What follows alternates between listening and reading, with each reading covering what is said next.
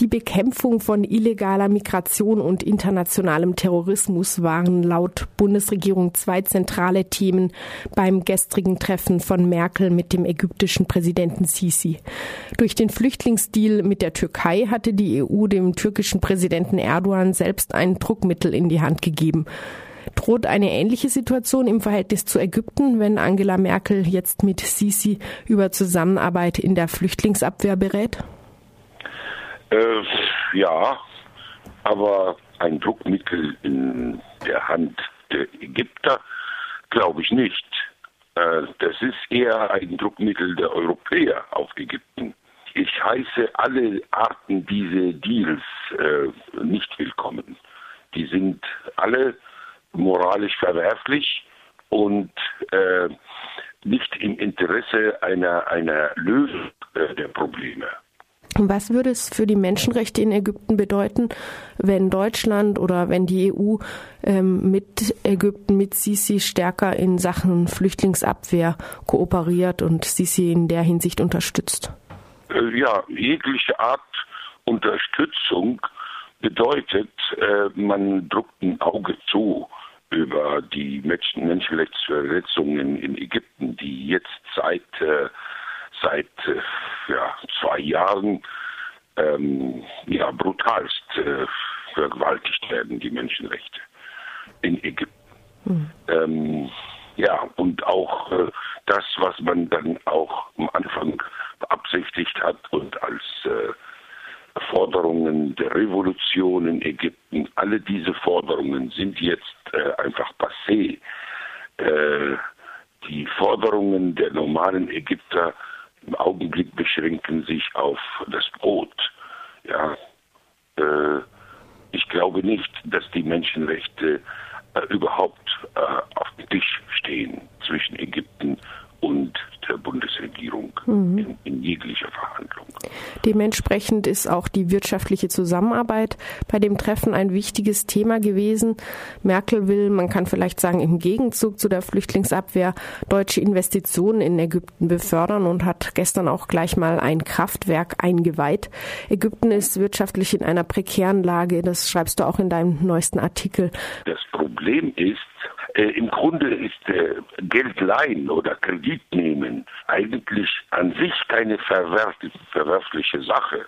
Das Problem ist, was man mit diesem Geld macht. Ähm, wenn ich denn Kredit nehme, um Investitionen anzutreiben und, und, und dann äh, die Entwicklung irgendwie voranzubringen, dann ist das okay.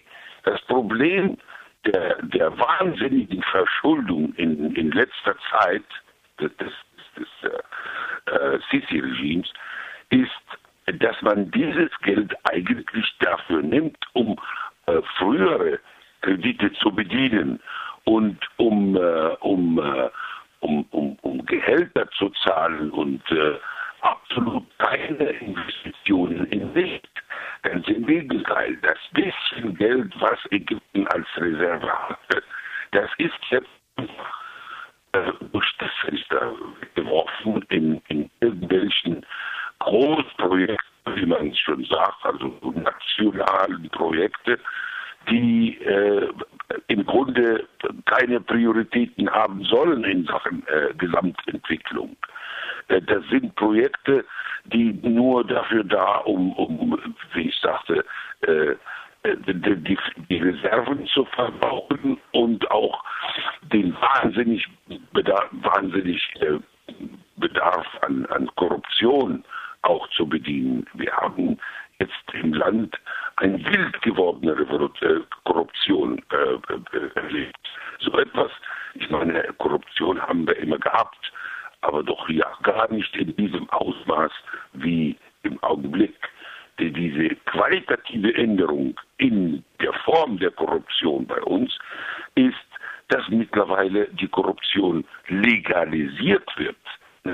Das heißt, man, man, man kann sie überhaupt nicht anprangern, weil das so legal ist. Und mhm. natürlich große Teile äh, dieser äh, Ausgaben überhaupt Könntest du eine Institution im Land Rechenschaft ablegen dürfen. Du hast anfangs erwähnt, dass äh, das Geld unter anderem auch dazu verwendet wird, ähm, Schulden, andere Schulden zu bezahlen.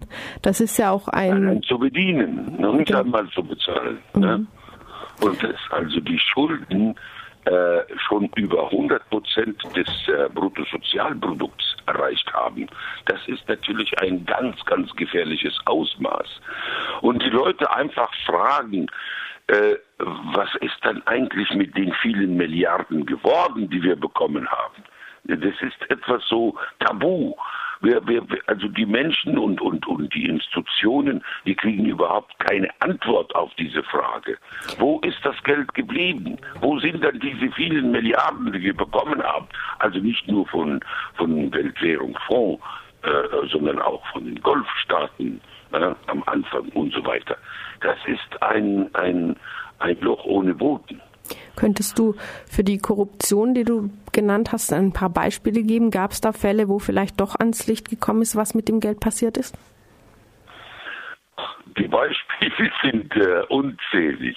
Das, da kann ich gar nicht mit anfangen. Aber was ich dann, worauf ich dann Wert lege, ist, was auch natürlich äh, äh ein europäischer Verstand überhaupt nicht kapieren kann, ist, wie eine Position wie zum Beispiel der Chef des Bundesrechnungshofes, das ist ein Posten, was gesetzlich und verfassungsmäßig Immunität genießt, wie so einer aufgrund eines äh, Berichtes äh, einfach angegriffen und gefeuert wird von seinem Posten, trotz Immunität. Da wird sofort ein, äh, ein Gesetz fabriziert, was dem Staatspräsidenten erlaubt, äh, einen solchen Posten zu äh, wechseln.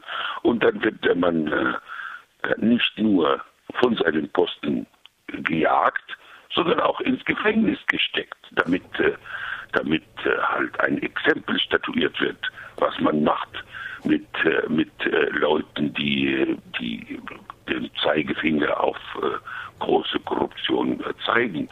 Und dann wurde dann erklärt, der Vierjahresbericht von dem äh, Chef Bund, des Bundesrechnungshofes wird einfach äh, nicht erwähnt. Da gibt es eine Nachrichtensperre und man erklärt Leute, alle diese Korruptionsfälle, die ich äh, einfach an die Staatsanwaltschaft weitergeleitet habe, die äh, nur sieben Prozent davon wurde überhaupt aus den Schubladen herausgeholt. Und der Rest, also 93 Prozent, wird überhaupt nicht angefasst. Was ist das für eine Korruption? Und das Problem ist, weil er einfach gefragt wurde in einem Interview, äh, wie, wie, wie sieht denn seine Schätzung aus für die Kosten, für die direkten Kosten der Korruption in Ägypten in diesen vier Jahren, wo er seinen Bericht äh, vorbereitet hat, also nach dem Aufstand von Januar 2011.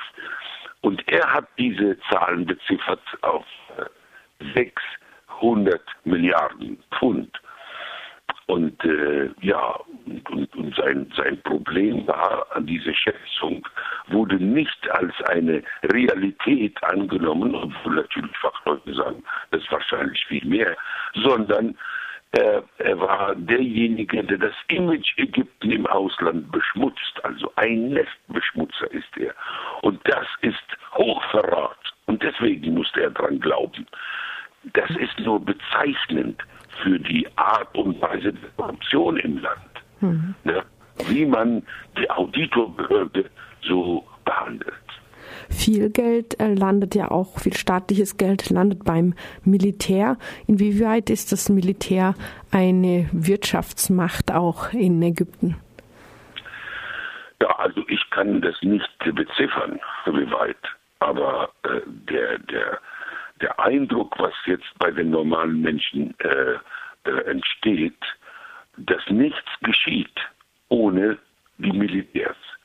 Das heißt, alles was äh, also äh, die Wirtschaft, wenn sie dann irgendwo stockt, wenn irgendetwas, wenn eine Krise erscheint irgendwo, dann kommt äh, das Militär und bringt die Lösung mit.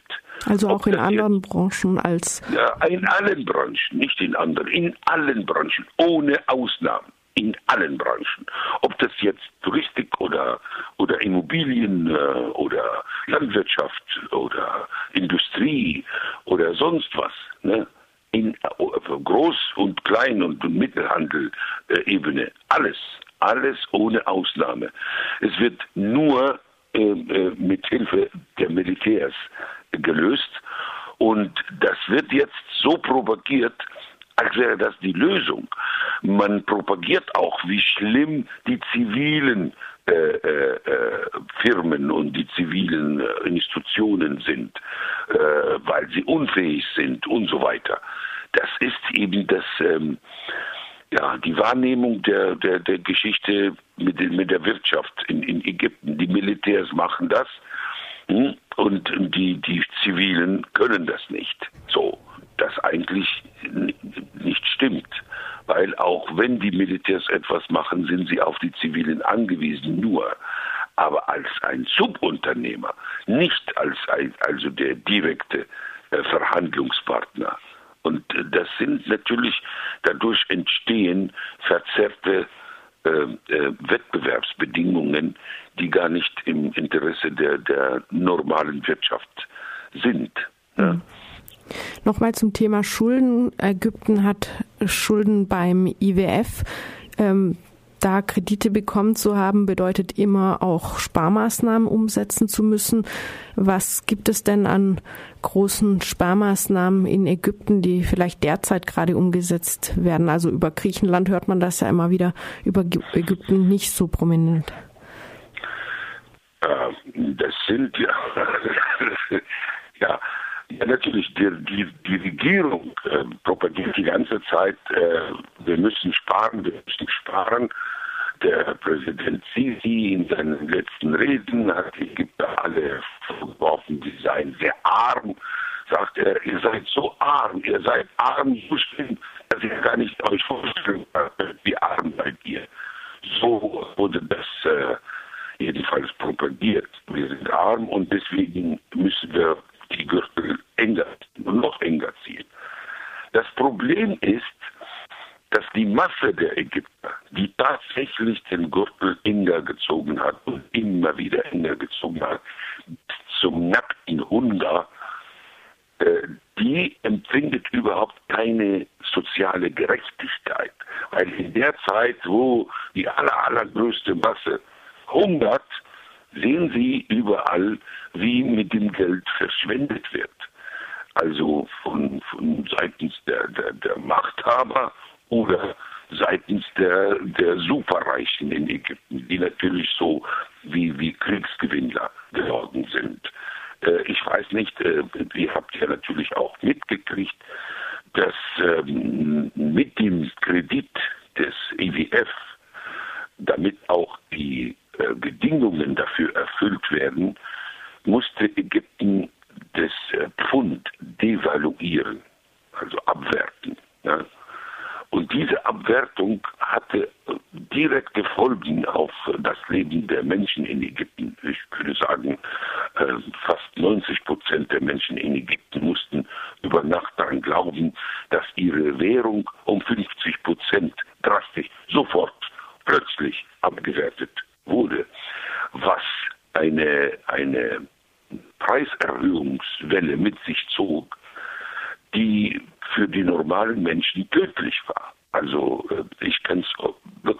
beschreiben, wie schlimm das ist. In der Nacht von ähm, Donnerstag auf Freitag, 3. Februar, der 3. November äh, 2016 wurde das Pfund abgewertet und gleichzeitig die Kosten für die Energie, das heißt also Benzin, Diesel und Gas und so weiter, um fast 50 Prozent auch erhöht. Ne? Äh, das hat zur Folge, dass die Preise wirklich über Nacht so gesprungen sind, und zwar alle Preise, dass die Menschen plötzlich äh, ihr beschränktes Einkommen sich weit mehr als halbiert hat.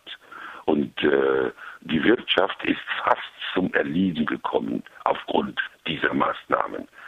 die natürlich als Bedingung für die erste Scheibe von dem Kredit des IWF war. Selbst die IWF-Verantwortlichen kommen dann äh, zwei Monate später und erklären, äh, dass sie die, dass sie die Folgen gar nicht so geschätzt hätten, die Folgen des, ähm, der, der Erfüllung dieser Bedingungen, dass sie gar nicht geschätzt haben, dass das Pfund so drastisch äh, an Wert verliert und dass die Wirtschaft so schlimm äh, ins Stocken gerät. Ja. Gab es daraus so. Kon Konsequenzen, dass die Bedingungen gelockert wurden zum Beispiel? Nö. Nö. Ja, ganz im Gegenteil. Man, man, äh, man redet weiter und man redet uns die Katastrophe schön. Und das ist eben das Problem. Die Menschen erleben so eine Art Zwiespältigkeit. Die äh, lesen äh, Zeitungen und hören die Medien, die staatlichen Medien, die gleichgeschaltet wurden auf Erfolge, Erfolge, Erfolge. Und dann äh, sehen sie, wie rosig das Leben äh, sein müsste. Gehen sie auf die Straße oder versuchen sie, äh, was weiß ich, eine Mahlzeit zu kaufen, merken, das ist die Hölle und überhaupt nichts von, von diesem Erfolg zu spüren ist. So, das ist die Zwiespältigkeit, die die Menschen erleben in Ägypten. Ja, mhm. ähm, äh, einfach äh, die Katastrophe schön zu reden, das gilt nur für kurze Zeit, aber man kann das nicht äh, für immer machen. Nur und dann auch nur die, die Pressefreiheit, die leidet ganz schnell unter so etwas, weil diejenigen, die tatsächlich kritisieren, und sachlich kritisieren, die werden ausgeschaltet. Sobald sie ähm, einen etwas größeren Einfluss beim Publikum erreicht haben, werden sofort ausgeschaltet. Beispiele davon gibt es genug. Also, aber ne, die Namen werden hier nicht bekannt. Aber in Ägypten jedenfalls sind die Namen bekannt. Ähm, vielleicht magst du ein paar Namen nennen, wenn die hier nicht bekannt sind. Ja, zum Beispiel neulich ein ganz bekannter Journalist namens Ibrahim Issa. Der hatte ein ganz interessantes äh, Programm im Fernsehen, äh, wo er äh, Verantwortliche interviewt hat oder so und über die Probleme ernsthaft geredet und er war sachlich und so weiter. Plötzlich ja, musste das Programm geschlossen werden und der Mann dürfte jetzt nach Hause gehen, damit er auch überhaupt nichts mehr also schreiben oder oder im Fernsehen was äh, anbieten. Ja?